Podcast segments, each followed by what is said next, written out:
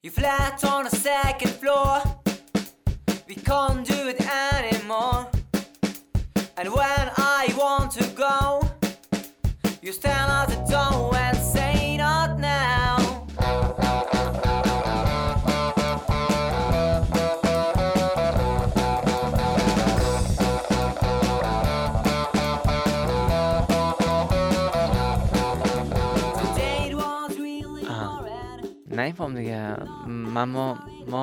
Euh, peut-être qu'il y a d'autres groupes euh, de, rock euh, aussi en Afghanistan, peut-être dans d'autres provinces. Nous travaillons indie rock, c'est independence rock. Donc je ne pense pas qu'il y ait d'autres groupes de ce genre.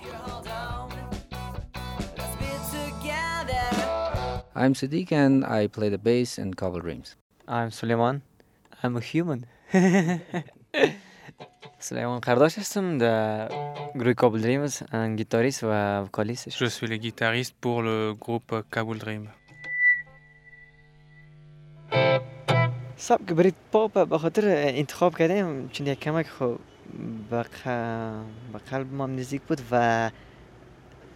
Nous avons choisi euh, le, style euh, bread pop.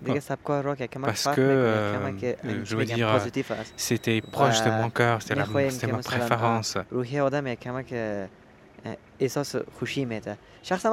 D'un autre côté, c'est parce que quand j'écoute les chansons de ce style, ça me rend aussi optimiste, ça me fait plaisir, ça me fait penser positivement à l'avenir.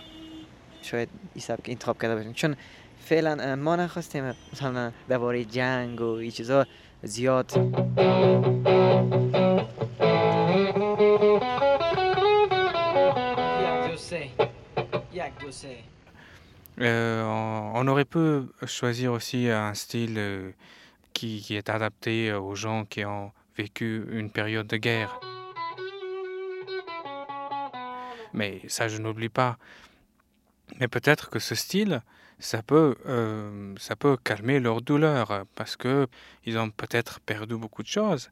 Donc cette musique, ça peut être euh, euh, remède pour eux et ça peut calmer leur douleur.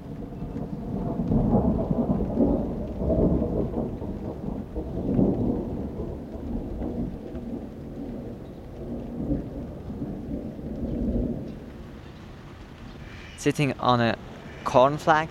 Waiting for the wind to come. Corporation t shirt stupid bloody tuesday. Man you've been a naughty boy. You let your face grow long. I am the eggman. They are the eggman. I am the walrus go go goo goo goo name of the song? I am the walrus paul mccartney and john lennon. 1967.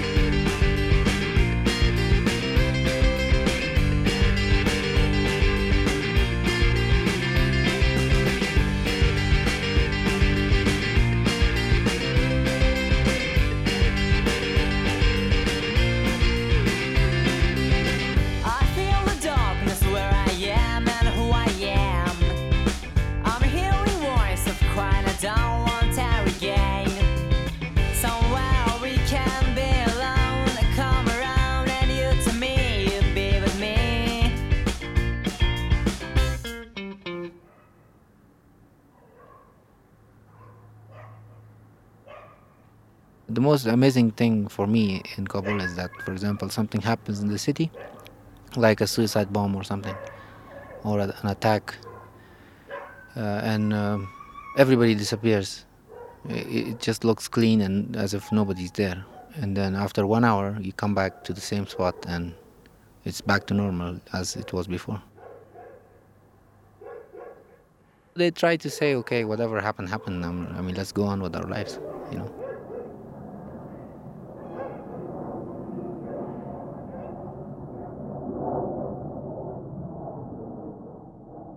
Rock and roll music here in Afghanistan is not a teenage rebellion. At least I could speak for ourselves. It's not for us. We have a really close family system here. and we all live by it. Respect to parents is, is a very important thing, and, and respect to elders in general. We, we really differentiate between uh, uh, rock and roll lifestyle and rock and roll music. What we have is only rock and roll music, not rock and roll lifestyle. Because uh, it does not comply with uh, our our values, and we we don't even think about it in that way. It can be done. I mean, if you're talking about drugs, I think the easiest thing to get here is drugs. but yeah, alcohol and sex, same thing. I mean, it's it's a general thing. It's uh, about the rock lifestyle, uh, wh- which is for us is very different than the rock music itself. Arte Radio. What we take from rock music is only the music, not the lifestyle. Point com.